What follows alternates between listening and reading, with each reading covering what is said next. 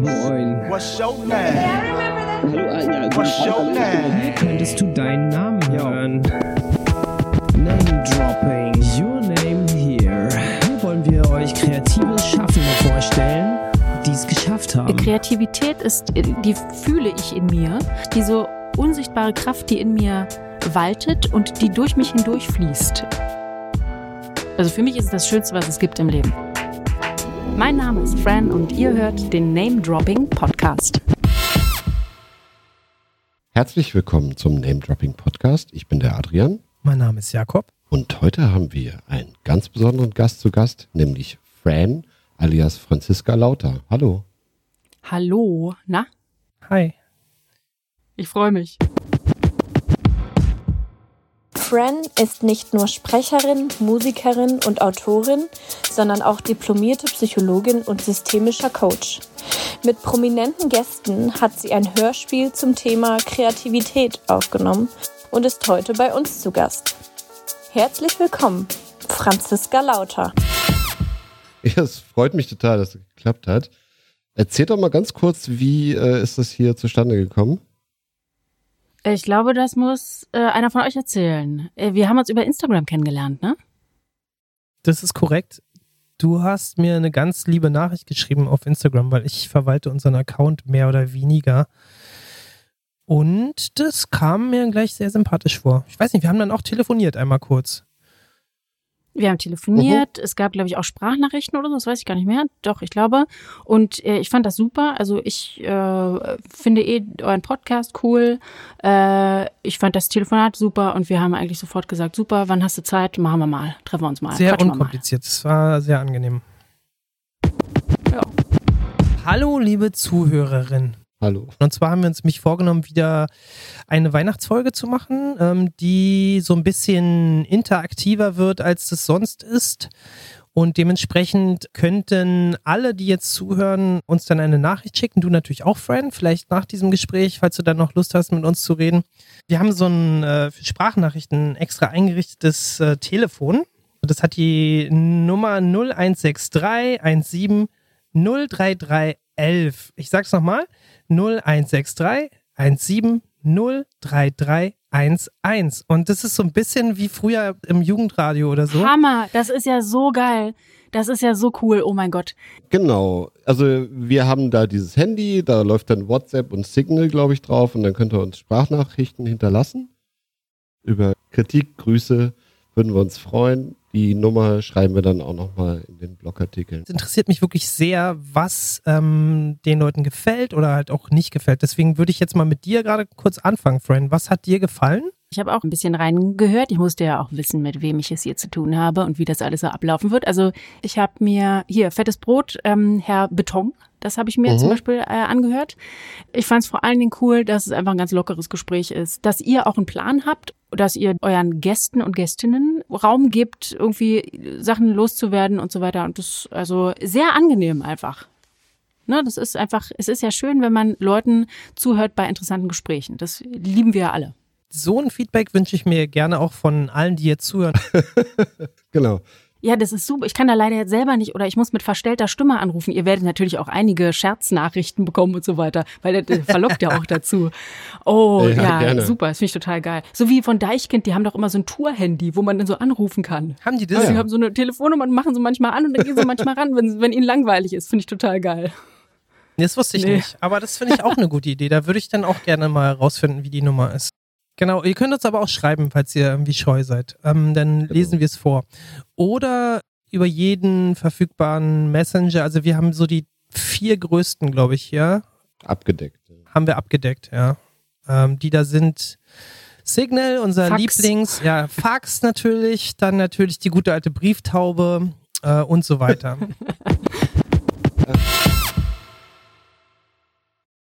Genau, du beschreibst dich gerade aus Berlin. Ich bin in Berlin. Jakob ist, glaube ich, in Hamburg. Und normalerweise treffen wir uns ja für die Aufnahmen. Aber pandemiebedingt sehen wir uns gerade nicht, nehmen über das Internet auf. Und da wollte ich mal wissen, wenn du jetzt um dich guckst, Fran, was siehst du? Äh, ich bin in meinem Schlafzimmer. Das heißt, ich blicke im Moment auf eine weiße Wand und da hängen ganz viele Zettel. Das ist meine Zettelwand. Die Wand bleibt, die Zettel wandeln sich immer und ändern sich.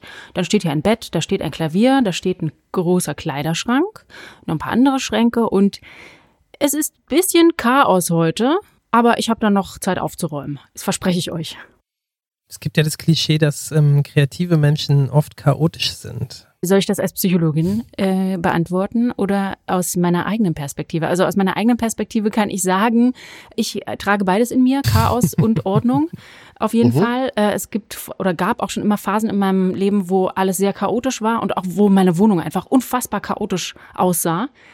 ich weiß auch noch, mit 16 zum Beispiel, fragt man meine Eltern, wie da mein Zimmer aussah. Ja. Ähm, da konnte man wirklich überhaupt nicht mehr treten. Mittlerweile bekomme ich das alles ganz gut äh, so hin. Ne, ich bin selbstständig, ich muss auch ein bisschen Ordnung schaffen und planen und Sachen auf die Kette bekommen und so weiter. Also im Moment geht's ganz gut. Ich bin viel, viel ordentlicher geworden natürlich über den Lauf meines Lebens bis jetzt. Du bist jetzt natürlich hier einfach so als private Person, aber du hast ja auch einen Beruf. Ja. Deswegen musst du dir jetzt eigentlich bei jeder Frage, die wir dir stellen, äh, diese Frage wiederum stellen, wie du die jetzt beantwortest. Also. Stimmt. Ja, wie würdest du die dann beruflich beantworten? Beruflich müsste ich, oder also ja, könnte ich da sagen, dass kreative, also sehr kreative Menschen da ganz unterschiedlich sind, wenn es um Ordentlichkeit und Disziplin und Planungsfähigkeit und so weiter kommt. Ganz unterschiedlich. Manche sehr kreative Menschen sind tatsächlich, haben sehr viel Gewissenhaftigkeit und arbeiten also akribisch und mögen das auch gut zu, zu planen und so weiter. Und dann gibt's andere Kreative, die tatsächlich einfach viel, viel chaotischer sind. In der Psychologie nennt man das Gewissenhaftigkeit. Ja, wie gewissenhaft halte ich meine Deadlines ein und arbeite und trainiere auch, ne? wenn man als Kreativer zum Beispiel ein Instrument spielt oder so. Da sind manche eher so, ich sag's mal so, wie so der Dude bei Big Lebowski. Ja, die sind so, naja, keine Ahnung, schreibe ich mal ein Buch oder schreibe kein Buch, komponiere ich mal was und manche sind sehr, sehr diszipliniert. Also kann man keine pauschale oh. Aussage, äh, die Psychologie hat nicht, nichts gefunden, also kein Zusammenhang, sagen wir so, kein Zusammenhang zwischen Kreative sind immer Chaoten. Ganz und gar nicht. Voll unterschiedlich. Okay, aber das ist dann eher so ein Klischee vom kreativen Chaoten, ne? das dann so durch Hollywood tigert. Genau, die gibt's ja auch und die sind ja auch interessant. Ja, die finden wir ja auch klar. lustig und wir denken so, wow, okay, Alter, was geht denn in, in dem Leben da ab? Ist ja alles total Chaos und trotzdem kriegen die Leute ja. auch ganz viel natürlich auf die, auf die Reihe irgendwie. Fran, gibt es eigentlich ein Lied, das du mit deiner Kindheit oder Jugend verbindest? Ähm, Kindheit, Johnny Cash, Ring of Fire. Das ist eine der Platten, die bei meinen Eltern äh, standen. Äh, das fand ich super, auch wenn ich als Kind habe ich kein Wort verstanden. Irgendwas, weiß ich, was der Mann da singt, aber ich fand schon immer die Stimme von Johnny Cash unfassbar mm, mesmerizing, würde ich auf Englisch sagen. Also wirklich so, es hat mich richtig reingezogen und Johnny Cash, also ich war sehr, sehr traurig, als der gestorben ist. Johnny Cash verbinde ich mit meiner äh, Kindheit und Jugend ist dann, ach, da kommt dann so viel, da, da kommt ja dann alles musikalisch zusammen alles Mögliche, keine Ahnung, irgendwas Punk oder Hardcore oder so. Das war dann nicht mehr Johnny Cash. Und hast du in deiner Kindheit deswegen Gitarre gespielt? Gitarre habe ich angefangen zu lernen im, in so einer Art Kirchenchor. Und da kam auf einmal so eine Frau und die konnte Gitarre spielen und ich fand die Frau total cool und ich fand Gitarren total cool. Und äh, die hat mir dann Gitarre spielen so ein bisschen beigebracht. Also ich hatte nie wirklich Unterricht. Also da war ich, weiß ich, elf oder so. Und dann habe ich angefangen, Gitarre zu spielen. Aber bin niemals großartig Gitarrenvirtuosin oder irgendwas geworden, gar nicht. Also ich kann auch heute kaum noch Gitarre spielen. Ich habe es Ewigkeiten nicht gemacht. Als ich dann später äh, so als Jugendliche und so und später auch noch im, im Studium in einer Punkband gespielt habe, da brauchte man ja jetzt auch nicht so gut Gitarre spielen. Da reichen ja dann so drei oh. Power Chords und los geht's. Ich frage, weil es gibt ja ein Hörspiel oder Hörbuch, was du fabriziert hast, worüber wir uns im Anschluss gleich nochmal gerne unterhalten wollen. Und da mhm. sagst du an einer Stelle, wo ist eigentlich meine alte Gitarre? Ja, stimmt. Sehr aufmerksam zugehört. Ja, und ich kann dir auch sagen, um welche Gitarre es sich da handelt. Und zwar, äh, da kann ich jetzt mal die Hörer fragen, wo ist eigentlich meine alte zwölfseitige Gitarre, die ich mhm. als Jugendliche auch immer so auf dem Rücken transportiert habe und damit immer rumgelatscht bin, immer da weiß ich was drauf gespielt habe und so weiter. Und ich frage mich mhm. tatsächlich, wo die eigentlich abgeblieben ist. Ich weiß es nicht mehr. Aufruf an alle HörerInnen in Nordberlin. Wo hast du die denn zuletzt gesehen? in meinem Zimmer. Und ich glaube, ich habe sie verschenkt. Ich habe eine Zeit lang viele Dinge verschenkt, Mhm. wenn ich sie, da, wenn ich dachte, ich brauche die nicht mehr. Man muss dazu Ja. auch sagen, ich kam auf die unfassbar bekloppte Idee, die so zu bekleben und dann war die auch nicht mehr ganz so. Naja, sie sah nicht mehr so aus wie am Anfang, wenn ihr versteht, was ich meine. Und äh, dann habe ich die irgendwann verschenkt. Aber ich weiß nicht mehr, wer die hat oder ob es die überhaupt noch gibt. Die ist jetzt mittlerweile auch sehr, sehr alt. 30 Jahre, vielleicht 25. Hm. Naja, Zwölf Seiten ist aber nicht die normale Anzahl von Seiten, ne? genau. Nee. Nee, sechs. Sechs? Eine zwölfseitige Sechs. Gitarre ist dann noch viel komplizierter zu spielen. nicht wirklich übrigens. Aber nicht so wie Jimi Hendrix so mit zwei Hälsen oder so, ne? Nein, nein, nein. Oh, das wäre geil gewesen. So als äh, Elfjährige so, hier ist meine krasse Jimi Hendrix Supergitarre, Alter. Apropos, da sind wir ja schon voll im biografischen Teil und dann könnten wir eigentlich gleich überleiten, ne? Zur halbgaren Recherche. Ja, mach das doch mal. Oh je. Die halbgare Recherche. Fran, du bist 1979 in Berlin-Reinickendorf geboren und hast dann deine Kindheit im Norden Berlins verbracht, ne? Ja. Und wenn jetzt irgendwas total falsch ist, dann musst du da reingrätschen und wenn du was erzählen willst, dann machst du das. Okay. da gab es dann auch Stories von Pfadfindertum und Lagerfeuer und das Tivoli musste ich nachgoogeln. Das war ein Kino, ne? Das wurde Nee. irgendwie nur in der Überschrift erwähnt. Nee? Ja, nee, Tivoli, das kennen nur die Insider. Das war ein Strand äh, an der Havel, also so ein kleiner Abschnitt, wo wir illegal Lagerfeuer machen konnten. Äh, und das haben wir einfach Ah. Tivoli genannt. Äh, So. Ja, genau. Also findet man nicht im Internet, das ist, ein, das ist Nordberliner Geheimwissen. Okay, wir haben früher Lagerfeuer auf dem Kreuzberg gemacht. Ja, das kennt keiner. kam. Kreuzberg, wo ist das? Nee, aber so ein Jugendding, wo man sich halt trifft. Mit Dr. Allwissend hast du auch nur einige Jahre später, und das hat 95, deine erste Band gegründet. Da warst du dann so 16, rechnerisch. Ja, 15, 16, genau. Also er war Mhm. auch, er war nicht wirklich Gl- Gründungsmitglied, aber genau, das war so die, äh, die Anfangsphasen, ja. Ja, war das dann schon Punk oder war das Ach du, ja, das war, man muss es eigentlich als Punk bezeichnen. Ähm, Dr. Alwissen konnte Schlagzeug spielen. Äh, ich konnte, naja, halt Gitarre nicht wirklich spielen. Und äh, meine damals beste Freundin, Steff, äh, die hat ganz neu Bass gelernt. Also was für eine Musikrichtung das wirklich war. Aber du hast gesungen, oder? Ich habe, ja, ich habe gesungen. Mhm. Und wie hieß die Band? Am Anfang hieß die Cassiopeia, dann hieß sie Narr, also N-A-R. Und Mhm. dann später gab es noch eine andere Band mit Dr. Allwissend. Ich weiß gar nicht, ob ich das in meiner Biografie auf meiner Website auch geschrieben habe. Nicht, dass man da das googeln kann und dann findet man da peinliche Mhm. Fotos. Also es gab noch eine andere Band. Okay. Das, war das diese Punkband, die ich hier gerade rausgeschnitten habe? Naja. Mal gucken. 96. Ziehst du nach Bath, um da weiter zur Schule zu gehen, glaube ich. Ne? Mhm. Triffst, oh, ich weiß nicht, ob ich das aussprechen kann. Perry Beaumont, Mm, Bamonte, ja. Beaumonte, der, den Gitarristen von The Cure, der dir dann diesen Namen gibt, Fran, ne? Ja, es ist recht schwer für Engländer, Franziska auszusprechen und so äh, wurde mein Spitzname geboren. Davor hieß ich in Berlin Franz. Mein Name wird praktisch immer kürzer. So, Franziska, Hm. Ach so. Franz, Fran. Wir sehen in zehn Jahren vielleicht nur noch F oder so. F. Aber das ist ja dann auch schon eine Silbe. Wie können wir da, okay. Ja, keine Ahnung. Ja, genau. Das ist äh, lange her. Ja. Abitur 98. Und dann 2001 stehst du vor der Frage, was du machst. Ne? Machst du Philosophie, machst du Sound Engineering, entscheidest dich dann für Psychologie mit dem Ziel, später äh, Psychoanalyse zu machen. Ne? Da waren dann schon so diese zwei Seelen wahrscheinlich, ne? Dieses äh, Musikmachen, Künstlertum und aber auch Psychologiestudium. Total, ja. Ähm, das ging ja dann so weiter, dass ich mich dann irgendwann auch entscheiden musste. Ne? Also der Plan, Psychoanalytikerin Genau. zu werden, ist ein sehr langer Plan. Das dauert so zwölf Jahre. Ja. Äh, und genau, dann habe ich irgendwann, weiß ich, weiß gar nicht, irgendwann Anfang der Nullerjahre habe ich angefangen, Psychologie zu studieren. Äh, aber dann kam halt die Musik, also die zweite Seele, so wie du es ganz richtig gesagt hast, die kam dann Mhm. irgendwann, die hat so dazwischen gefunkt. Mhm. Ach so, okay. Hm, Die hat dann so mehr Raum eingenommen und sich gemeldet bei dir.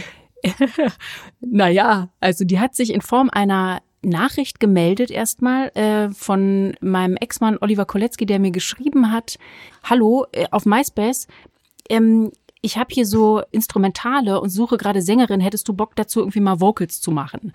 Ah ja, okay. So halt, genau, so ist das da, also es war nicht geplant, sondern es hat durch Zufall entstanden. Da war ich, glaube ich, auch Ja. schon, genau, da war ich schon mit dem Studium fertig und da war ich schon in dieser Weiterbildung zur Psychoanalytikerin. Naja, und dann habe ich da mal Ja gesagt. Ah, Für mich war es das erste Mal so Social Media mäßig irgendwie, wo man halt so ein Profil haben konnte und dann auch selber Sachen, so sein Shit da irgendwie mal hochladen könnte. okay, da ist so MySpace, Oliver Kulecki, wow, okay, also du schließt 2007, um das kurz abzuschließen, 2007, 2008, dein Psychologiestudium ab, ähm, Schwerpunkt Neuropsychologie und Persönlichkeitspsychologie. Ja. Das klingt alles so trocken, ja, aber stimmt. Ja, das klingt trocken, ne? Deswegen. Ist genau, es aber dann nicht. kommt das. Ist es In nicht, ne? Das klingt, also ich finde das auch total spannend. Die Worte sind halt sehr lang, aber Ja, darüber. das stimmt. Psychologiestudium, Persönlichkeitspsychologie Schwerpunkt. Mhm. Genau. Dann hast du ja schon erzählt, dass dann Hypnotized rauskommt mit Oliver Kulecki. Und das Ding schlägt ein, das Video. Ich hab mal geguckt, 18.000 Likes bei YouTube. Mhm,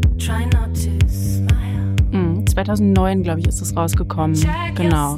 Ja, das war sehr unerwartet auf jeden Fall. Also sehr, sehr unerwartet. Und vor allen Dingen war der große Konflikt, dass ich ähm, halt schon Patienten hatte in dieser Weiterbildung so. und halt so richtig auf dem Weg war, Psychoanalytikerin Ja. zu werden.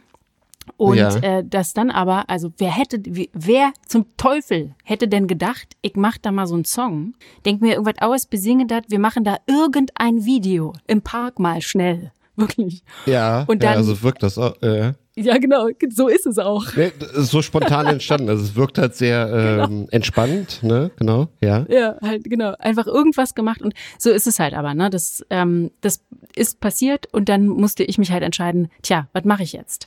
Äh, werd ich zumindest für einen gewissen Zeitraum in meinem Leben Musikerin und hauptberuflich Musikerin oder mache ich die, sage ich einfach, es tut mir leid, Leute, ich muss jetzt sofort aussteigen, hier aus dem ganzen Musikbusiness-Kram, äh, löscht das Video so in etwa oder, äh, ne, weil, genau, weil ich mich entscheiden musste. Weil wenn man Psychoanalyse macht, dann ist es sehr wichtig, dass so Patienten und Patientinnen, die man hat, dass die gar nicht so viel über einen wissen. Das gehört zu diesem Verfahren dazu. Äh, und das ist auch sinnvoll. Ähm, genau, Ja, da musste ich okay. mich entscheiden. Und dann habe ich mich entschieden. Dann habe ich äh, das an den Nagel gehangen, also die psychoanalytische Weiterbildung. Psychologin war ich ja schon. Insofern, was Judith, was Ernsthaftes habe ich ja schon gelernt. Hm. Und äh, das Diplom hatte ich in der Tasche und dann, genau, habe ich äh, ein paar Jahre lang halt hauptberuflich Musik gemacht. Das heißt, wenn ich irgendwann mal Tagesschausprecher bin, dann ist es schlecht, wenn ich dann Leute irgendwie in Behandlung habe. Hä? Also als Tagesschausprecher kannst du, glaube Ne. ich, äh, vielleicht sogar machen, was du willst. Ach so. Da kannst du den Swag ja der aufdrehen. Da hast du nur keine Zeit, weil du dann dauernd ähm, Schichten hast. Tagesschausprecher. Ja. Ich meine nur, wenn man dann viel in der Öffentlichkeit steht. Aber womit hast du dann besser verdient? Also war das eine einfache Entscheidung damals? oder weil ich könnte mir vorstellen, dass ähm, das zu der Zeit war ja so, das war ja so Elektro, Techno, weiß ich nicht. Also es war, wie würdest du die Musikrichtung beschreiben? Äh, Elektropop. Ja. Also es war ja schon Mhm. wirklich Popmusik. Also es war schwer angesagt zu der Zeit, weil da das ging dann auch los so mit, ähm, mit Paul Ja, ja. Kalkbrenner und so, dass das wirklich richtig Mainstream wurde zu der Total, Zeit. genau. Ähm, und deine Frage, womit ich mehr verdient habe, dazu Mhm. vielleicht nur die kleine Information, dass man in dieser Weiterbildung als Psychologin, da verdient man nichts, sondern da, Mhm. dafür bezahlt man. Das habe ich mir schon gedacht, ja. Mhm. Da verdient man gar nichts, sondern ich hatte dann also einen Bildungskredit. Äh, Also insofern in dieser Zeit habe ich auf jeden Fall natürlich mehr mit Musik äh, verdient. Und das konnte ich dann Mhm. nehmen und in mein, die Abbezahlung meines Weiterbildungskredites. Also das Geld wird immer so umgeschiftet bei mir. So, Musik kommt was rein. Dafür habe ich aber, ne, in der Psychologie hatte ich noch Schulden sozusagen bei meinem Weiterbildungsinstitut. Äh, aber es ist alles äh, gut geworden. In the end. Genau, weil du nämlich äh, von circa 2009 bis 2014 hauptberuflich Musikerin und Produzentin warst und dich zei- 2010, wie du schon erwähnt hattest, entschieden hattest, ähm, deine Psychoanalyse Ausbildung, Weiterbildung abzubrechen, ne? Genau. Ähm, habe ich mich dann gefragt, weil unser Thema des Podcasts, das wir ja nie ansprechen, ist ja auch Schaffen und Scheitern. Ist es denn ein Scheitern, wenn man sich für einen anderen Weg entscheidet und dafür was abbrechen muss? Äh, nee, ich denke, dass es eine große Freiheit ist, wenn man das überhaupt kann. Weil es hätte ja auch sein können, dass ich äh, das gar nicht, aus Gründen irgendwie gar nicht kann, weil ich zum Beispiel wüsste, ich sitze auf diesem Weiterbildungskredit. Äh, oh. never ever. Ich muss, jetzt, ich muss das durchziehen. Ja, klar. Und also ne, wenn es um äh, lebensverändernde berufliche Entscheidungen zum Beispiel geht, vielleicht auch um private, dann muss man sich eigentlich immer die Frage stellen, äh, muss ich das wirklich machen? Also äh, ist es nicht vielleicht besser, etwas aufzugeben und an etwas zu scheitern, äh, als zu sagen, naja, mh, ich mache jetzt einfach, ich ziehe das jetzt einfach mal durch. Ich bin ja davor auch schon grandios gescheitert äh, an meiner Tontechnik-Ausbildung oder das war auch so eine Art äh, Privatstudium an der SAE. Ne? Gibt's ja so mhm. Sounddesign und so weiter. Genau, ah, Sound Engineering okay. habe ich gemacht mhm. an der SAE. Und da ja. bin ich also auf jeden Fall grandios gescheitert. Nach der Hälfte der Ausbildungszeit musste ich mir bewusst machen oder ich, ich musste einfach mir eingestehen, so, okay, das ist so, da bin ich komplett unbegabt wenn so Effektkunde okay. und dann steht man so vor dem EQ, okay, EQs gehen noch, aber weiß ich, so mhm. Reverb, Zeiten einstellen und äh, AUX-Wege senden und zurück und da, da habe ich dann irgendwann gemerkt, okay, ich bin ich lose hier gerade mächtig ab. Und dann habe ich das auch nämlich abgebrochen. Und zum Glück, weil ich mir die schlechteste Toningenieurin der Welt geworden. Wann Hörspiel kriege ich gemacht? noch hin, aber äh, nach, nach der Schule, also nach, nachdem ich aus London zurückgekommen bin. Ich habe kurz in London mhm. gelebt und dann äh, bin ich zurückgekommen und habe an der SAE, weiß ich, anderthalb Jahre oder zwei Jahre oder so, Sound Engineering studiert. Wo sind wir? 2013 ging es dann los, dass du eine eigene Praxis hattest, ne? Eine Privatpraxis wo du als Coach ähm, Künstlerinnen und Medienschaffende und auch Musiklabels und so weiter berätst. Genau. Erzähl mal, was, wie kann ich mir das vorstellen? Ähm, also ich wusste irgendwann so 2013, 2014, dass ich auch nicht ewig im Musikbusiness unterwegs sein werde und auch nicht sein will. Mhm. Ich wusste immer, ich gehe zurück irgendwann in meinen tatsächlichen Beruf, also Psychologin. Und so ne, nach so ein paar Jahren habe ich das dann so angefangen zu planen, wusste, ich muss mich spezialisieren als Psychologin. Dann ähm, habe ich mir einen Raum gemietet, also eine Privatpraxis sozusagen aufgemacht. Ähm, habe auch so eine Coaching-Weiterbildung nochmal gemacht, aber das, äh, naja, Coaching-Weiterbildungen sind einfach mal Coaching-Weiterbildungen, sage ich jetzt mal so.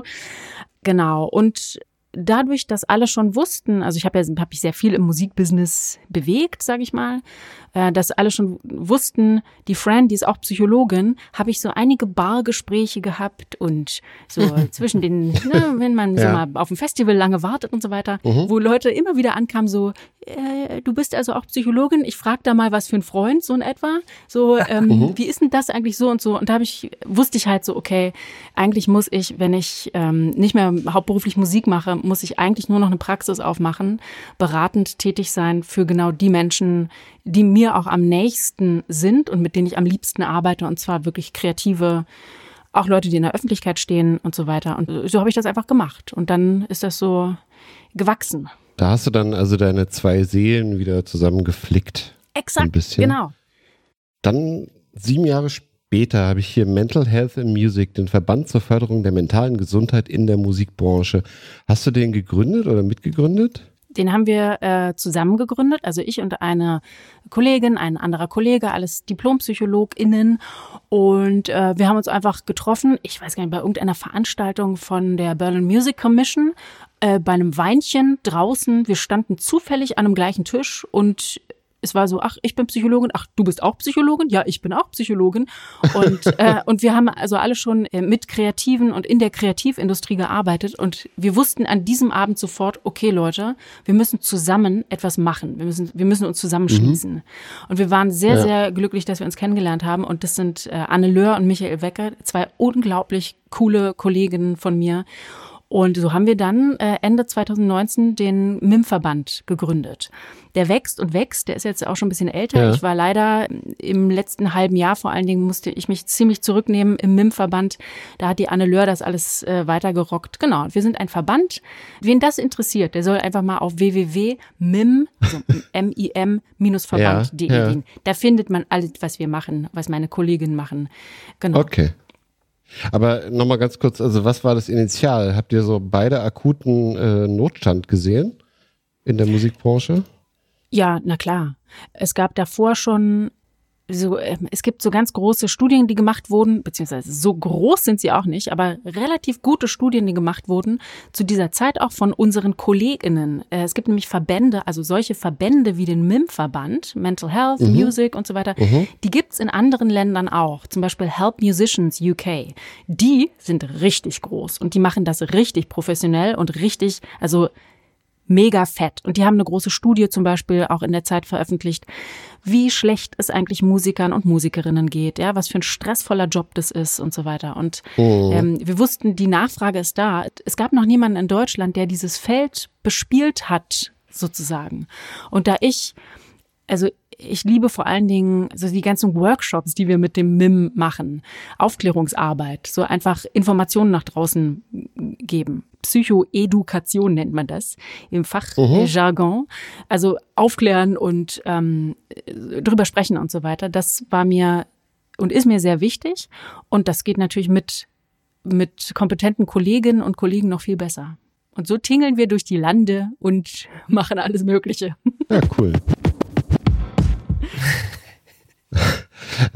2021 äh, ist die Gegenwart. Wir schreiben 2021. Du hast ein Hörspiel veröffentlicht. Das heißt Kreativität, die unsichtbare Dirigentin.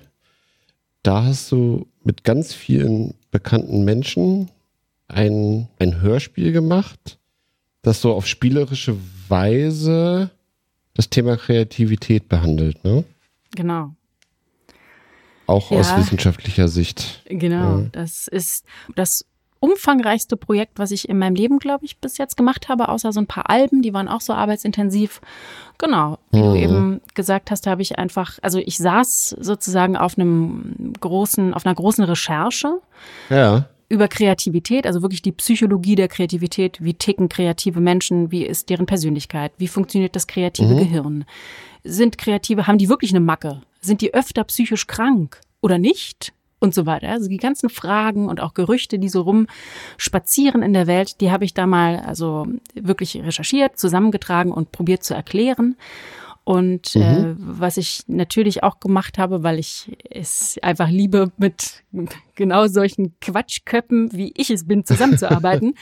ähm, ja. Da habe ich die Quatschköpfe und die sehr, vor allen Dingen die sehr, sehr kreativen Menschen äh, aus meinem Freundes- und Bekan Bekanntenkreis habe ich äh, gefragt, ob sie Sprecherrollen übernehmen würden. Und das ja. haben also viele getan. Und entsprechend bunt ist dieses Projekt geworden.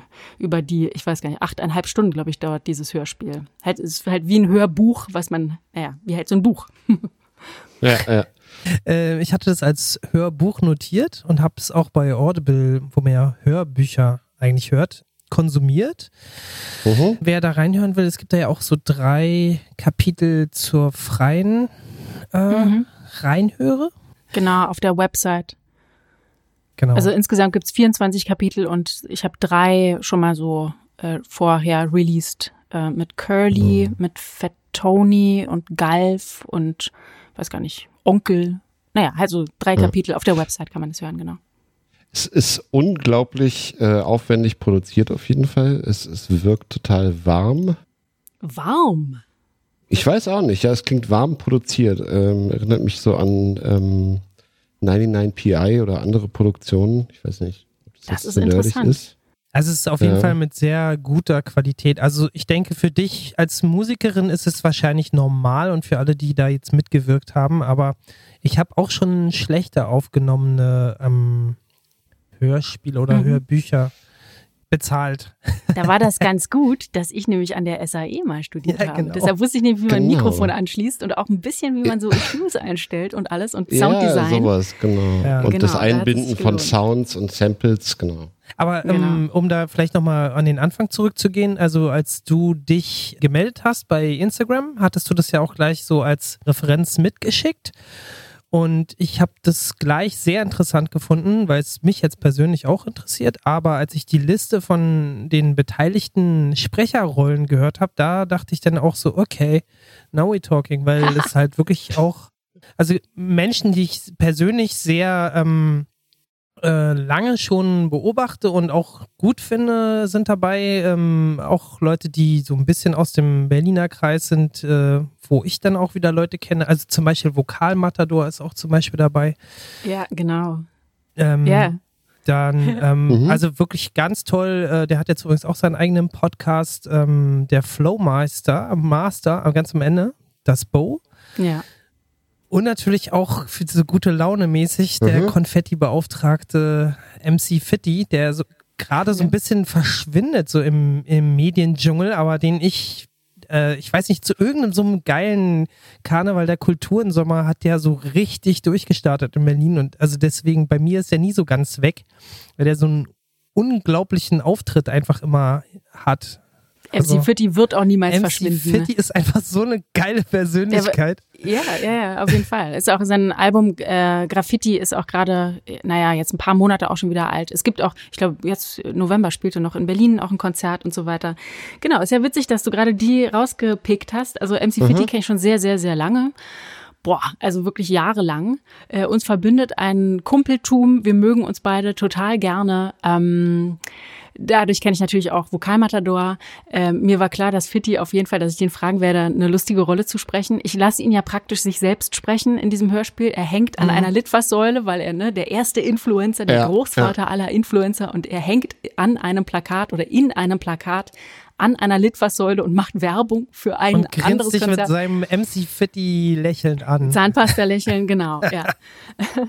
Den, den zum Beispiel habe ich hier aufgenommen. Äh, viele Sprecher und Sprecherinnen haben auch zu Hause aufgenommen. Vokalmatador zum Beispiel hat bei sich zu Hause aufgenommen. Dem habe ich eine ganz kleine Rolle noch reingeschrieben ähm, als äh, Flaschenöffner Schneebesenverkäufer. Also was total weirdes. ähm, genau, der rennt da so rum und preist so, so ein total weirdes Ja, ja. Haushaltsgerät an. Und das Bo kenne ich persönlich nicht gut. Wir hatten uns schon immer so auf dem Schirm, hatten mal so ein bisschen Kontakt irgendwie so hier und da, so über Social Media und so. Und äh, als ich dann aber wusste, ich möchte in diesem kreativen Gehirn, was da so bewandert wird, da soll es also einen Flowmeister geben, der so eine Art Hausmeister ist im Gehirn und auch noch in einem Klavier wohnt und so einen Blaumann anhat, ähm, Ja. wusste ich, ich würde mir wünschen, wenn das Bo das äh, spricht. Und der ist ja auch sehr erfolgreicher Sprecher inzwischen, ne? Ja, also Der total. spricht Der hat- viele Sachen auch. Ja, voll. Der hat auch wirklich eine ex, also der hat es auch extrem gut gemacht und hat eine Wahnsinnsstimme. Ich bin unfassbarer Fünf-Sterne-Deluxe-Fan. Also wirklich jeden Fall. un, so richtig, richtig krass. Das Album Silium, glaube ich, ist das Album, was ich am meisten gehört habe in meinem Leben, glaube ich. Und ähm, die haben neulich jetzt auch hier in Berlin gespielt und ich war einfach nur sehr, sehr, sehr glücklich. Und genau, das Bo kannte ich also so aus der Ferne, habe ihn dann angesprochen. Er hat sofort gesagt, jo, auf jeden Fall macht er das. Er hat das super gemacht. Ja, also es ist ein sehr, sehr bunter Haufen geworden. Mir war wichtig, dass ich auch wirklich, also dass ich Leute dazu nehme, die ich natürlich persönlich sehr schätze äh, und die wirklich, wirklich kreativ sind. Weil das ist ein Hörbuch oder Hörspiel über Kreativität und ich habe mir halt die wilden Vögel mal dann rausgesucht. Ja, jetzt könnte man es eigentlich nochmal kurz zusammenfassen, die neun Stunden Arbeit, die da entstanden sind, was ja wahrscheinlich 900.000 in der Herstellung bedeutet. Aber jetzt die Frage, willst du das einmal kurz inhaltlich zusammenfassen oder willst du einmal sagen, was es ist? Also ich meine, so, es ist halt Edutainment, ne? Ja, ja, ja. Ein Fachbuch in Hörspiel gegossen. Genau. Es ist eine verrückte Reise. Ich wache in einem komischen Zimmer auf, ich weiß nicht, wo ich bin, dann finde ich raus, ich bin in der Stadt der Kreativen, was ist das denn? Dann gelange ich in so eine Art Forschungszentrum für Kreativität und ich treffe also auf dieser Reise immer wieder illustre Gestalten und auch so, weiß ich, so einen weirden Intelligenzforscher, gesprochen von dem Rapper Curly und die erklären mir dann den Zusammenhang zum Beispiel von Intelligenz und Kreativität und so geht so etappenweise durch die Stadt der Kreativen.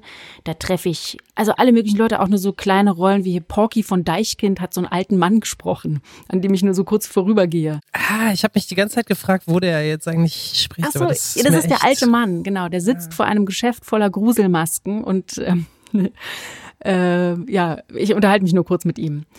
Mm, Die Reise geht immer weiter, ich lerne dabei immer mehr und äh, bin halt in einem Forschungszentrum dann und dann werde ich halt, das ist der zweite Teil, ich werde geschrumpft zusammen mit Frau Professor Schnakenbeck, die kennt sich ganz besonders mit Kreativität aus. Und in geschrumpfter Form durchwandern wir dann ein besonders kreatives Gehirn, also vom Hirnstamm immer höher in so die verschiedenen Abteilungen vom Gehirn, Amygdala, Hippocampus. Das äh, wird man verstehen, wenn man das Hörspiel hören will. Und so lernt man also, wie das Gehirn funktioniert, zumindest Teile davon. Und man lernt halt auch, was im Gehirn wirklich vorgeht, wenn Menschen kreativ sind. Wenn sie zum Beispiel auf einem Klavier improvisieren, dass sich manche Gehirnareale besonders hochfahren, also aktiver werden, und manche Gehirnareale dafür aber auch gedämmt werden müssen in ihrer Aktivität. Und deshalb gibt's am Ende ein Klaviersolo oder eine Klavierimprovisation. Von den bekanntesten Menschen auf dem ganzen Projekt. Das stimmt. Und sein Name wird immer nicht genannt. Ich kann es ja mal beschreiben. Wir kennen ihn alle. Er ist ein Pianist, der in großen Häusern auftritt. Er trägt ein interessantes Kleidungsstück dabei. Er rappt auch und er ist ein sehr, ein sehr, sehr liebgewonnener Freund von mir seit vielen Jahren. Und ich bin wahnsinnig. Also ich habe ihn gefragt, ob er das machen würde. Und er hat äh, ja gesagt. Und äh, sein Name ist sozusagen, er ist der Special Guest. Sagen wir es so. Sein Name bleibt Echt, unerwähnt. ist er nicht genannt? Ich dachte eigentlich, hätte Nee, ihn in den äh, Credits. bis jetzt habe ich ihn. Ist ja gut, nee. dass ich das Achso, jetzt ja, in den Credits, hab. ja. In den Credits Doch, wird er ich glaub, natürlich er genannt, ganz am ja. Ende. Genau, Mhm. ganz am Ende. Das muss man auch machen. Das wird auch alles abgesprochen. Ich habe ihm auch gesagt, du kannst dir auch ein Pseudonym geben. Hm. Klavierimprovisation bei Stanislav Motoyama oder so. Also ist schon so, dass, dass ich jetzt persönlich wirklich das Ganze so sehr genossen habe, so nebenbei zum Hören. Ich Mhm. muss auch sagen, ich habe das über viele Tage gehört, weil ich nicht das so neun Stunden am Stück. Ich äh, korrigiere mich, sind das neun Stunden oder ist es Äh, mehr? achteinhalb, glaube ich. Ungefähr. Okay.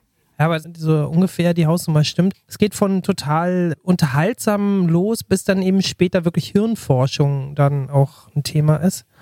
Und Mhm. da fand ich es dann am Ende richtig toll, da dieses improvisierte Klavier zu hören. Und wer das sich wirklich anhören will, der muss es leider, glaube ich, kaufen.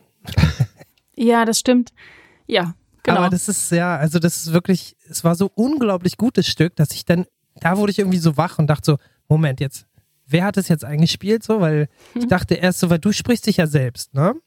Ja. Also ich sage mal so, du sagst jetzt nicht, du heißt Fran oder so, aber äh, du sprichst dich in deiner eigenen Stimme. Und da gibt es wahrscheinlich auch eine gewisse ähm, Übereinstimmung mit dem lyrischen Ich. Ja.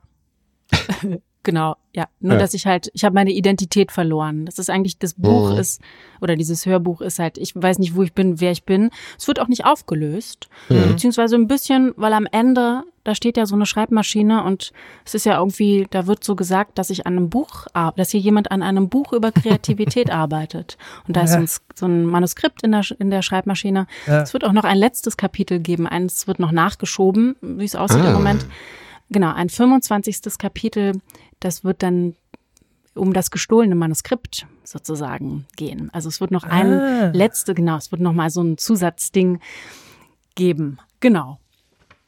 Aber das dauert noch. Also es ist, wird erst in ein paar Monaten äh, veröffentlicht. Das ist gerade so im Gespräch, dass wir das noch mal zusammen als äh, Projekt machen werden. Es gibt halt noch so eine Gestalt und die sprichst du auch, oder? Das kann sein. Mit verstellter Stimme Mhm. Ja, es und gibt so eine Ja, genau. Zauberstimme dabei. Ja. Ja, genau. Mhm. Ja, das ist die Kreativität selbst. Ich glaube, so viel kann man verraten, weil es äh, nun wirklich auch relativ offensichtlich ist. Also es gibt eine Gestalt, die erscheint auch am Anfang, die begleitet mich auch, die waltet auch am Ende in diesem Gehirn sozusagen, wenn sie, also genau, es ist einfach die Kreativität, die ist weder Mann noch Frau, die ist auch nichts dazwischen, sie ist einfach ein übernatürliches Wesen, weder Kind noch erwachsen oder alles gleichzeitig und genau. Und eigentlich hätte ich gerne eine andere Sprecherin natürlich dafür gehabt. Das wäre super gewesen. Aber Mhm. einfach aus Kostengründen, ähm, weil, und die spricht, die Gestalt spricht auch relativ viel. Aus Kostengründen habe ich einfach gesagt, ich spreche das selber. Und wir habe mit meinem Toningenieur, also ich habe noch einen äh, drüber laufen lassen, sozusagen, einen richtigen Toningenieur, das, der das Ganze gemixt und gemastert hat. Und der hat auch die Stimme der Gestalt designt. Und jetzt bin Oh. ich das halt mit verstellter Stimme. Okay. Habe ich also doch richtig gehört. Ja. Mhm. Wir haben immer ein Spiel in diesem ganzen lustigen Podcast. Genau. Fran, Jakob, habt ihr Bock auf ein Quiz? Ja. Yay. Bock auf ein Quiz? Drop Quiz. Okay, diesmal wird's auch wieder knackig. Es gibt ein, zwei Fragen, die könntet ihr wissen. Bei den anderen bin ich sehr gespannt. Also Erklär noch mal kurz die Ja, Regeln. mache ich gleich. Also nicht enttäuscht sein, wenn ihr das nicht wisst, die Antworten oder raten müsst. Ich stelle fünf Multiple-Choice-Fragen, äh, jeweils A, B, C und ihr könnt beide antworten. Könnt überlegen und dann einloggen oder auch nicht. Ihr könnt auch beide dasselbe antworten, ist überhaupt kein Problem. Wenn es jemand mit Sicherheit weiß, sollte er nicht vorpreschen und, und sagen oder sie, hey, ich weiß die Antwort, weil dann weiß das Gegenüber die Antwort auch. Okay. Mit der Fallhöhle, äh, Höhe, Fall- mit der Fallhöhle. mit der Fallhöhle. Da fällt man dass- manchmal rein. Ja, genau, dass man selber auch Fallhöhle. manchmal reinfällt und denkt, man weiß es und der, Ja. die andere dann auch denkt, Das Falsche ah, ja, das nimmt, ist ja genau. mit Sicherheit so richtig, aber das Ja. sind manchmal sehr absurde Fragen. Ja, deswegen lass uns einfach Okay. Genau. starten. Googeln ist natürlich Bin gespannt. nicht Nicht erlaubt, erlaubt, und nein. Siri-Fragen auch nicht. Genau. Zu gewinnen gibt es Ruhm, Ehre, Spaß, Geborgenheit. Sucht euch was Schönes aus. Das Name-Dropping-Quiz mit Fran, irgendwie fantastisch. Die Sitcom Friends von 1994 war ein Riesenerfolg. Der Titelsong I'll Be There For You von den Rembrandts geht ins Ohr. Aber wer sollte zuerst das Titellied liefern? A. Madonna, B. R.E.M. oder C. Weezer? Okay, also das weiß Also- natürlich niemand. Ich, ich schwanke zwischen zweien. Ich auch. Soll ich jetzt sagen, zwischen wem ich schwanke? Ja, also ich finde diese, wenn man es nicht weiß, diese Herleitung schon manchmal interessant, weil dann weißt du ja auch nicht hundertprozentig Bescheid. Also ich weiß, ich würde zum Beispiel jetzt von Mhm. mir aus äh, Madonna zum Beispiel ausschließen. Mhm. genau, ich auch. Mhm. Und weil die Zeit, welche, welches Jahr war das? Äh, 94. Mhm. Also was ist deine Vermutung, Frank? Ah, okay, 94. Ähm, ich würde eigentlich, soll ich jetzt einfach mal sagen, wie ich es mir herleiten würde? Ja, ja, klar. Also Weezer kenne ich selber nicht ganz so gut. Ich weiß nicht, wann die ihren Höhepunkt hatten. Ich weiß aber, dass R.E.M. bestimmt, also vier, äh, 94 sind- waren sie auf jeden Fall schon on top of the charts. Mhm. Ähm, ich würde tatsächlich am ehesten R.E.M. sagen. Mhm. Weil die nämlich, C, ich weiß nicht, wann Shiny, B. nee, B war das, wann Shiny Happy People rausgekommen ist, wahrscheinlich ein bisschen später. Das würde mich zum Beispiel, also sowas könnte ich mir vorstellen, es wäre auch eine gute Mhm. äh, Titelmelodie für Friends äh, gewesen, also so in etwa zum Beispiel. Äh, ja, also ich würde einfach mal so, ich, ich würde B sagen, ich würde R.E.M. sagen. Okay. Okay. Jakob? Mm, Ja, ich weiß nicht, ob ich mich vertue. Also Weezer war schon in den 90s, aber das war, glaube ich, also ich glaube halt nicht, dass sie sich eine von den dreien leisten Hätten hätten können. können, weil Mhm. niemand von den Schauspielern war, glaube ich, meines Erachtens vorher bekannt. Mhm. Aber da steckt dann Fernsehsender Ähm, hinter. Naja, aber die wollen ja trotzdem immer sparen, alle. Also ähm, am Ende wurde es ja niemand von den dreien. Richtig. Ja. Jetzt könnte man ja raten, warum. Also So. ich, ich denke halt Weezer einfach. Ich sage jetzt einfach Weezer. Okay, Mhm. alles klar. C. Ich löse auf. R.E.M. ist richtig. Ah. Punkt für Fran. Äh, Weezer hatte diesen Song auf der Windows 95 CD. Das hatten wir, glaube ich, schon mal in einem Quiz, ne? Was? Windows 95 kam damals raus. Das war das super Ding. Da standen die Leute zum ersten Mal Schlange, wie später für iPods oder, oder Apple-Produkte, iPhones. Und ähm, da war auf der CD ein Musikvideo versteckt, was früher noch was total Neues war. Auf meiner alten Windows 95 CD ist das Musikvideo von Weezer. Buddy Holly, ja. Ich dachte, ich hätte die Aha. Frage schon gestellt gehabt. Äh? Tja, jetzt ist sie Ja, verbrannt. Auf jeden Fall, das war's okay, nicht. 1 zu 0 für Fran. Zweite Frage. Das Unternehmen Facebook hat sich umbenannt. Wie war gleich der neue Name? Ist es A, A Meta, B Alpha oder C Virtual? Das ist völlig an mir vorbeigegangen. Das war gestern.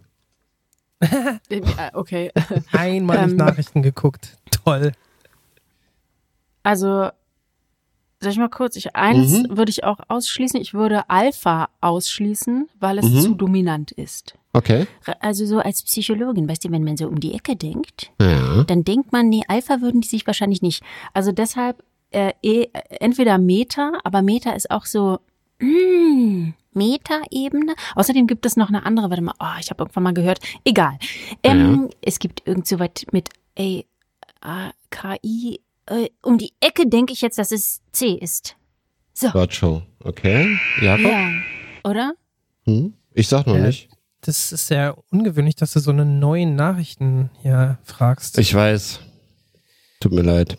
Ey, wieso war ich heute nicht bei Twitter unterwegs? Warum habe ich gestern das nicht? Das war doch bestimmt in der Tagesschau auch, ja, ja, oder? klar. Sch- Äh, ja, äh, das ist jetzt richtig Blamage. Mhm. Also ich finde auch, dass Virtual klingt auf, am coolsten, Mhm. aber so cool sind die halt auch wieder nicht. Deswegen- Ja, aber sie wollen ja so cool sein. Ja, Das aber dann, dann, also ich sag jetzt einfach mal auch Virtual. Okay. Mhm. So würde ich es machen, wenn ich Marketingchef wäre. Okay. Ja, Punkt für niemanden. Ich dachte mir, Das ist Virtual. Meta wahrscheinlich, ne? Virtual habe ich mir ausgedacht. Ich dachte, das klingt am abwegigsten. Meta, genau, weil die wollen das, äh. Die wollen das Virtual Reality Konzept des Metaversums äh, umsetzen und haben sich deswegen diesen Namen gegeben. Was wollen Oh die mein umsetzen? Ein Metaversum ist so ein Science-Fiction-Konzept, also so eine virtuelle Welt, 3D-Welt, ne? Mit Virtual. Und die heißt deswegen, weil die virtuell ist Meta. Äh, ein, ein Schriftsteller, Stevenson, hat mal das Metaversum geschaffen, auch so in den 90ern. Und das will jetzt Facebook umsetzen. Das willen die umsetzen und haben sich erstmal den Namen geklaut. Ist das gut? Nee, Ich war ich ein hoffe, bisschen der sauer. Autor kriegt dafür Geld, ey. Ja. Ja, das allerdings. Alpha ist das Unternehmen hinter Google. Nee, Alphabet heißt Ach die. stimmt, Alphabet, siehst du? Gut. Das dachte ich nämlich auch am Anfang, dass ich Ja. jetzt ganz schlau bin. Aber ja, hast du mich korrigiert. Nicht. Hast den Quizmaster korrigiert. So, dritte Frage. Dritte Frage. 1 zu 0 für Fran steht's. In der kanadischen Provinz Quebec war Margarine bis in die frühen 2000er Jahre rosa. Warum? Ja, das ist ja einfach. A.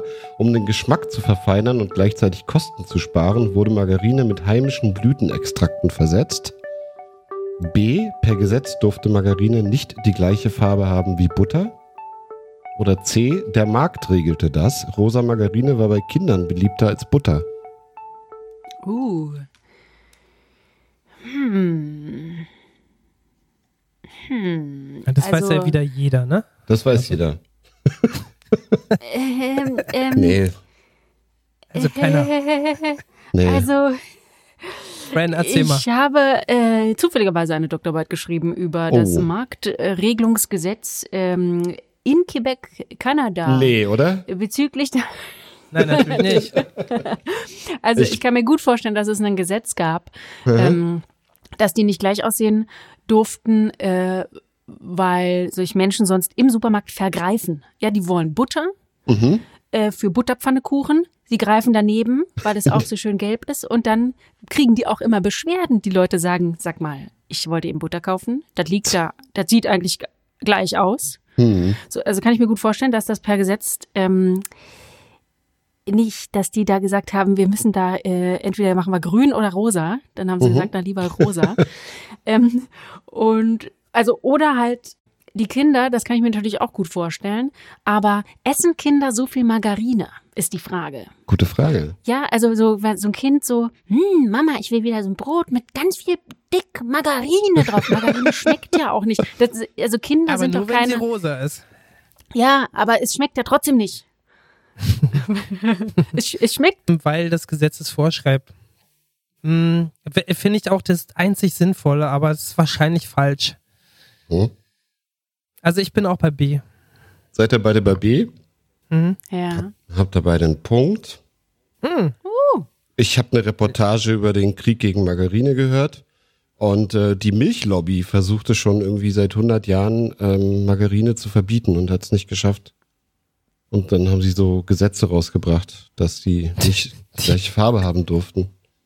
Damit sie. Verstehe, das ist nämlich umgekehrte Psychologie. Die dachten sich, so ein rosa Schwippschwapp-Margarin-Dingsbums, das verkauft Das- sich doch nicht. Niemand genau, kauft doch, wer will denn das? Genau. Clever. Die will keiner Von der kaufen. Butterindustrie.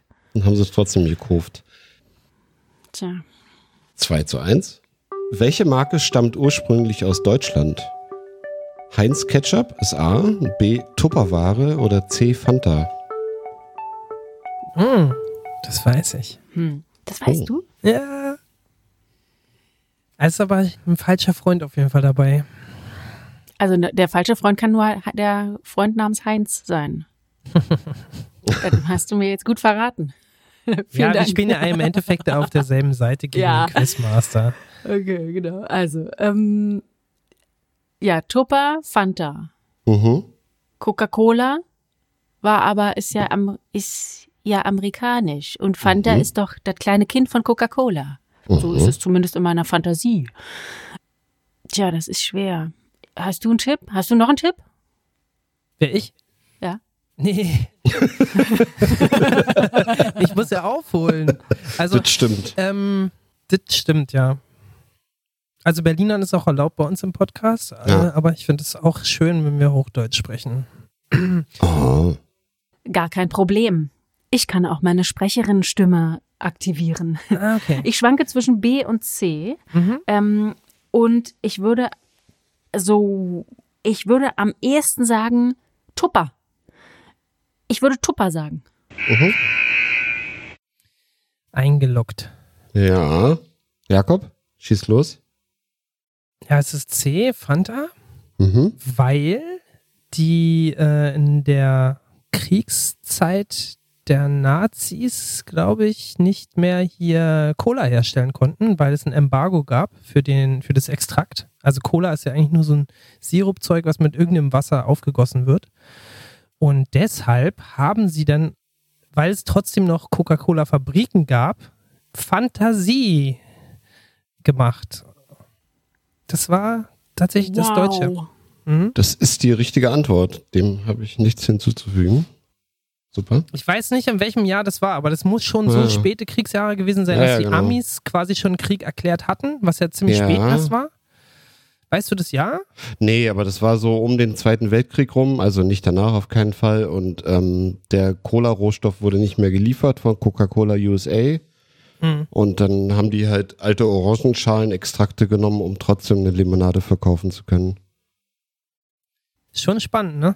Und sie nennen es Fanta von Fantasie. Das heißt, wenn Ja. man Fanta trinkt, dann ist es wirklich, man trinkt die Fantasie und muss sich einbilden, dass aus alten Orangenschalen ein leckeres Getränk Aber ich kann euch versichern, es ist mit Sicherheit nichts aus echter Orange darin. Nee, natürlich nicht.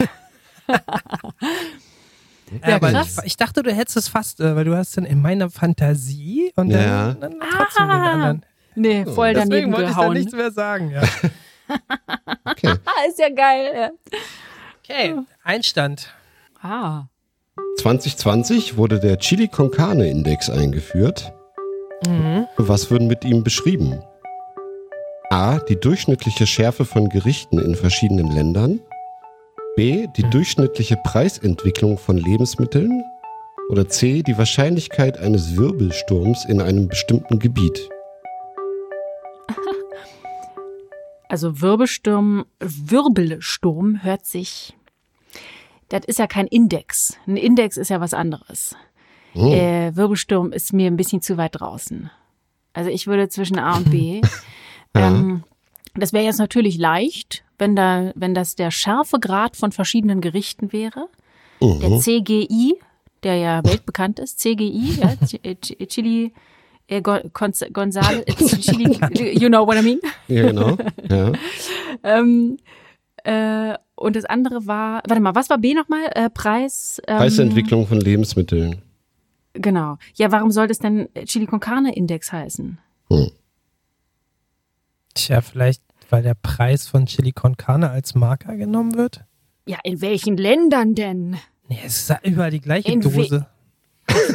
Nein, da hätten sie, da hätten sie Heinz. Da hätten sie Heinz Ketchup Äh, genommen. Dann wäre das, das der HI gewesen. ähm, ich bin mir jetzt mal, ich mache mal jetzt einen auf. Aha. Ich lasse mich nicht hinters Licht führen und deshalb sage ich nämlich A. Das ist der Schärfegrad. Ja, Ja, ich, ich weiß halt, dass es so einen Schärfegrad schon ziemlich lang gibt. Und es kommt mir sehr komisch vor, dass es das erst 2020 geben sollte, weil es gibt doch so eine Chili. Ähm, Ja, aber hier geht's ja um Marker. die durchschnittliche Schärfe von Gerichten in verschiedenen Ländern. Du kannst sagen, in dem Land ist halt, sind die Gerichte viel schärfer als in dem Land. Darum geht's. Ja, wenn du mir die Antwort denn schon so auf dem Tablett servierst, dann würde ich sagen, okay, dann nehme ich auch das A. Ja? Okay, beide falsch, cool. Und was Das ist ist falsche Gleis Also äh, diesmal steht es unentschieden, 2 zu 2. Ähm, herzlichen Glückwunsch. Richtige Antwort ist äh, die durchschnittliche Preisentwicklung von Lebensmitteln. Ah, Tatsächlich. Ähm, ja, die Herleitung ist nämlich so, dass man für Chili äh, mehrere Zutaten braucht, die es auf in aller Welt irgendwie gibt. Und dann guckt man, wie viel kosten die einzelnen Zutaten. Also Paprika kostet so und so viel in dem Land und Hackfleisch und Zwiebeln. Und so kann man halt gucken, Verstehe. wie sich komisch, ich habe das doch Lebensmittelpreise gerade genauso erklärt eigentlich, ne? Warum habe ich das nicht genommen? Keine Ahnung. Das ist wie mit der Ja, stimmt. Fantasie gewesen äh, vorhin so. Tja, zu nah dran gewesen. Denn Ich weiß auch nicht mehr, wie ich drauf gekommen bin. Ja. Ist aber interessant, ja. Und es gibt seit letztem Jahr und Mhm. ähm, ist, äh, hat sich auch bisher in alle Fachmagazine durchgesetzt. Ja, also so viel, das dass eigentlich in jedem zweiten Artikel schon wurde das Erwähnt. rezitiert. Ja, ja, Mhm. klar. Mhm. Es ist sehr, sehr verbreitet, so dass man kaum Quellen dafür findet. genau. Was die Quelle jetzt nochmal ähm, war, Internet. sagst du nicht. Nee. Ach, das Ach, Internet. Internet. Ja, Ja, das da war ich doch auch letztens. Gut. Quelle Internet. Das ist ja lustig, da warst du auch? Hochseriös. Uns da nicht getroffen. Das liegt Mhm. nie. Nee, die Quelle kann ich nachreichen. Ich habe es jetzt hier nicht vor. Ich schreibe Okay. übrigens tatsächlich wirklich, da fällt mir gerade was ein. Ich schreibe Ja. wirklich manchmal ganz versteckt in Vorträgen, wenn ich die halte, wenn ich so Fotos von Star Wars irgendwo reinmache, die so weirde Memes oder so, dann schreibe Mhm. ich, ohne dass das ist bis jetzt noch niemandem aufgefallen, da steht dann Quelle aus den Tiefen des Internets. Bis jetzt Ah. hat sich noch niemand beschwert, weil wenn ich ein Foto, weiß ich habe so Fotonachweise oder Copyright ist halt dann Ja, klar. ähm, sehr sehr schwer zu finden. Also Mhm. ganz selten gebe ich auch als Internet äh, die Quelle als ähm, nein, das Internet als Quelle an. Jetzt haben wir es. So. Mhm. Ja, aber bei Memes ist es ja auch wirklich schwierig. Also ich habe Ja. gerade erst irgendeinen Meme-Top-Creator irgendwo gesehen, wo ich gedacht habe, okay, der hat sich selber als solches bezeichnet. Da würde ich ja schon mal kritisch sein, ob, weil woher weiß man das? Also prinzipiell sind Memes ja eh geklaute Grafiken, ne? Also Ja. das ist so das Schwerste. Also WissenschaftlerInnen wie du müssen ja Quellen auch liefern. Mhm. Äh, oder man erwartet es auf jeden Fall. In einem Fachvortrag weiß ich das nicht. Doch, macht man eigentlich schon. Ja, ja, klar. Mm, aber ich meine, Bildquelle ist halt in dem Fall irgendwie Walt Disney Pictures oder äh, Lucas Art oder wie hieß die? Tja. Mhm. Äh, mit irgendeinem Star Wars, Text von jemand genau. anders. Oder Genau, Mhm. ja, aber wer der Urheber ist, ja, aber ist da, äh, bei Memes ist ja eh alles zusammengeklaut. Ja, ja, und dann gibt es aber trotzdem eine Schöpfungshöhe, denn ne, auch ein gutes Mhm. Meme ist natürlich äh, eine eigene Schöpfung. Ja, schweres, schweres Terrain. Bis jetzt mogel ich mich noch manchmal mit dieser Quelle raus, mit der Internetquelle. mm, aus den Tiefen des Internets.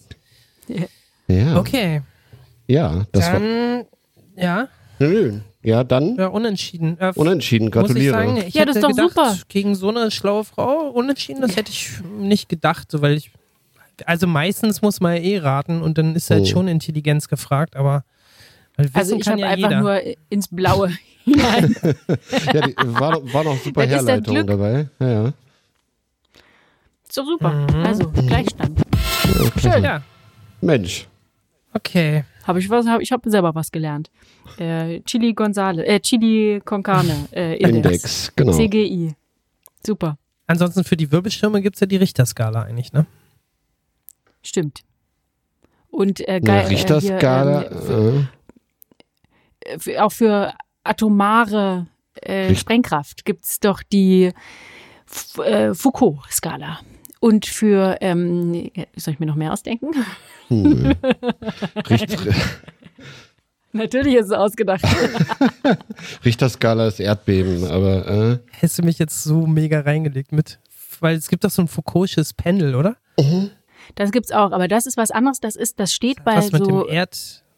Nee, das ist bei den Leuten, bei so sehr mächtigen Leuten steht das auf dem Tisch. Das sind so Kugeln, die aufgehangen sind. Und wenn man die eine da hochnimmt, dann durch Zauberhand geht die andere auf der anderen Seite hoch. Hast du schon Ah. mal gesehen? Ein Film ist das. Dann macht es so klick-klack.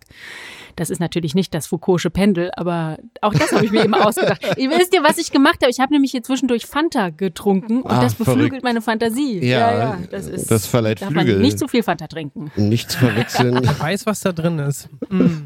nicht zu verwechseln mit Warten auf äh, Foucault, ne? So, Genau. Leute, Ja. bevor es hier zu lustig wird, ähm, wir haben ja noch Nee, ein paar Themen, nicht. über die wir sprechen wollen. Ja, schieß mal los, Jakob. Welches ist denn jetzt eigentlich dein liebstes Musikprojekt, was du gemacht hast? Oh, ganz schwer. Ähm, äh, oh Gott, das kann ich kaum sagen. Ähm, das kann ich nicht sagen, um ehrlich zu sein. Sind alle gleich scheiße. ähm, nee, das kann ich nicht sagen, weil die total unterschiedlich sind. Also ich bin froh, dass ich alle gemacht habe. Ich würde keines so wiederholen, wie ich sie gemacht habe. Das ist irgendwie das Schöne und Schreckliche daran. Ich kann vielleicht sagen, was geplant war. Es war geplant, ein neues Hamlet-Album zu machen. Hamlet, das ist ich und ein, äh, äh, Quatsch, ein Gitarrist sage ich schon, ein Pianist namens Odette Kedar, mit dem habe ich ganz, ganz viel zusammengearbeitet schon. Der, einer der besten Pianisten, die ich kenne. Und mit dem habe ich vor, weiß ich, 2014 oder so war das, haben wir ein Album als Klavier-Gesangsduo rausgebracht namens Hamlet. Das Album hieß Piano. Und da haben wir so wie soll ich das sagen, Pop-Elektro-Klassiker, zum Beispiel Kalkbrenner, Sky and Sand, aber auch so Kraftwerk und so weiter, auf Klavier also umgesetzt und ich habe dazu gesungen. Haben, es ist ein Coveralbum. So kann man es einfach ausdrücken. Und es sollte eigentlich, also die Arbeit am zweiten Hamlet-Album sollte eigentlich im äh, zweiten Hälfte 2020, also Sommer 2020, äh, sollte das beginnen. Das äh, mussten wir dann auf unbestimmte Zeit verschieben. Aber Hamlet ist ein sehr, sehr schönes Projekt, was ich auch noch fortführen wollte und vielleicht auch würde. Das ist was fürs Alter, für den Herbst. Das ist ein bisschen ruhiger, gediegener. Ist interessant, weil ich habe die Playlist vom, vom bisherigen Album gesehen und war mir nicht sicher, ob das nicht am Ende so eine Art Sa Sampler ist, wo so verschiedene Musiktitel zusammengestellt sind. Ach Also so, ist, äh, weil ich habe es nicht gehört halt. Aber Ja, ja. Würdest, würdest du dir eins davon aussuchen können? Welches würde auf unserer Playliste landen? das äh, vom Hamlet-Album, das Sky and Sand Cover. Äh, und zwar, weil es, glaube ich, das schönste Cover ist, das wir gemacht haben, weil ich dann noch Chöre zu eingesungen habe. Und da wusste ich dann auch erst danach, dass ich so Chöre singen kann. Das ich lerne immer erst so, ach so, das geht, das geht so, so Learning by Doing. Genau. Und ja, Also du hast dich selber so oft gedoppelt, bis es ein Chor wurde, oder? genau, wie so ein bisschen so wie Kirchenchor, Chor, der halt so im Hintergrund so ein bisschen ho, ho, ho, ho Ja. macht. Genau. Und welches ist dein Lieblingslied von Johnny Cash? Ähm, oh. Wahrscheinlich, ähm, wahrscheinlich sogar Hurt. Mhm. Das ist auch der Titel, oder? Ja. Ähm, weil ich das so unglaublich berührend finde, wie der, also wie er an das Ende seines Lebens gekommen ist, also wo er da angekommen ist. Und wenn man so die Biografie auch kennt und so, dann ist das schon ganz schön, boah, das ist halt so ein krass bitteres Lied irgendwie. Es wäre eigentlich fraglich, ob der das selber geschrieben hat. Wahrscheinlich Mhm. hatte der auch ein paar noch ganz, ganz tolle Ghostwriter dabei. Mit Sicherheit. Also er hat nicht alles selber geschrieben, aber er hat unglaublich gute Songs auch selber geschrieben, weiß ich. Ja. Ja. Also am Anfang seiner Karriere hat er definitiv auch interpretiert, Mhm. aber ich glaube, also er hatte nicht nur eine gute Stimme, er hat Nee, nee. auch Ja, ja. komponiert Und er hat auch und den- Songs geschrieben. den Nerv der Zeit getroffen. Ne, hier ähm, Man in Black oder so, wie heißt denn das? I'm the, ma I'm the man who always wears black. Also, Hurt ist von Nine Inch Nails, ne? Also von Trent Reznor. Ach so, das ist ein Cover. Ja. Mhm. Ach, siehst du, das wusste ich gar nicht. Na, seht ihr. Das weißt du natürlich jetzt wieder, Adrian. Also der Grund, warum ich jetzt so ein bisschen auf die Musik gegangen bin, ist, ich wollte zurück zu dir als Musikerin, gefangen im Berufsalltag einer psychiatrischen Fachkraft, die Musiker und Psychologisch. Medienmenschen berät. Also Psych ja, psychologisch. Psychiater sind die Ärzte. Genau. Genau, ja.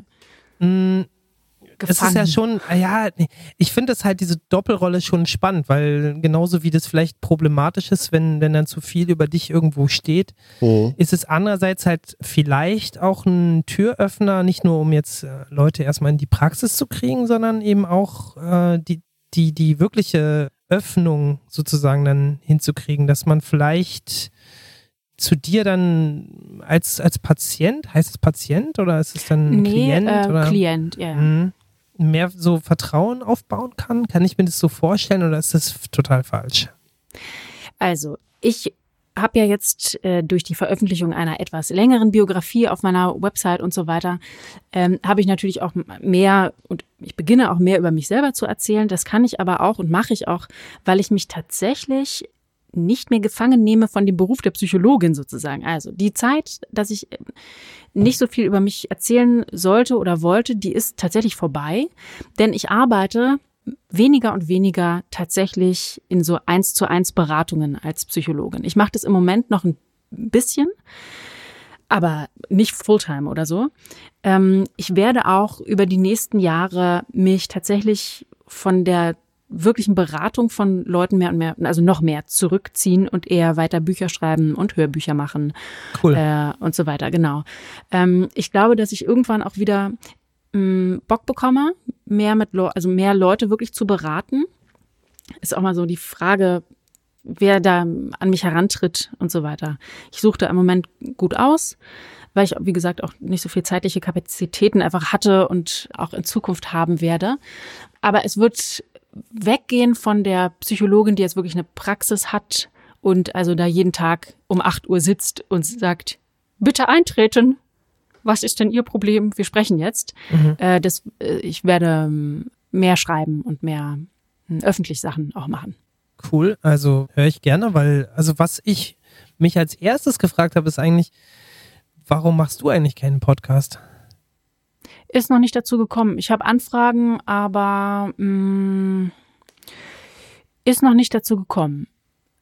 Mal gucken. Äh, Zeitgründe auch erstmal. Mhm. Vielleicht mache ich das, aber dann möchte ich dann, also dann soll es auch wirklich gut, gut sein, so. Dann soll es auch wirklich ein cooles Thema, weil das ist so, es gibt schon gute psychologische Podcasts, Mhm. aber ähm, da muss, müsste ich auch gucken, was ist wirklich meine Nische. Ich habe ja jetzt auch gestartet, das hätte ich auch als Podcast machen können, aber nicht so wirklich. Ich habe noch mal eine Videoreihe gestartet auf Instagram und auf YouTube, wo ich in kleinen zehnminütigen Videos die Psychologie der Kreativität nochmal wirklich so erkläre, auch wie funktioniert das Gehirn und so weiter. Und auch da war es so die Idee im Raum, ob man das als Podcast macht, aber erklär mal, was im Gehirn funktioniert, ohne Oh. mal einmal ein Gehirn irgendwo anmalen zu können und sagen, das ist hier, da vorne. Und jetzt sprechen Ja. wir über den Teil hier. Da wird man ja verrückt, wenn man darüber nur spricht. So. Ja, wobei viele Podcasts ja inzwischen auch äh, die Unterstützung von Video nutzen. Also du warst zum Ja. Beispiel letztens in einem, wie ich fand, sehr angenehmen Format. Das hat Adrian auch gerade gehört. Sag nochmal, wie, wie war der Titel? Do your thing. Ja, Genau, exakt. da saßt ihr auch in so einem ganz cozy Raum zusammen und es, ähm, fand ich sehr interessant und auch unterhaltsam. Also man kann ja auch das als Podcast benennen, wenn es dann im Endeffekt doch eigentlich Fernsehen oder Video ist. Ja, genau. Es gibt viele Möglichkeiten. Ich mal gucken, mal gucken, ob ich noch irgendwie einen Podcast. Ich würde es auch gerne mit jemandem zusammen machen. Da gab es Mhm. auch schon so einige Ideen. Mal schauen. Das rennt mir jetzt erstmal nicht weg. Aber dass du auf jeden Fall ähm, medial noch irgendwie da in Erscheinung trittst, ist möglich. Ich komme zurück wie ein Track auf Repeat. Immer wieder. es ist, ihr werdet mich nicht los.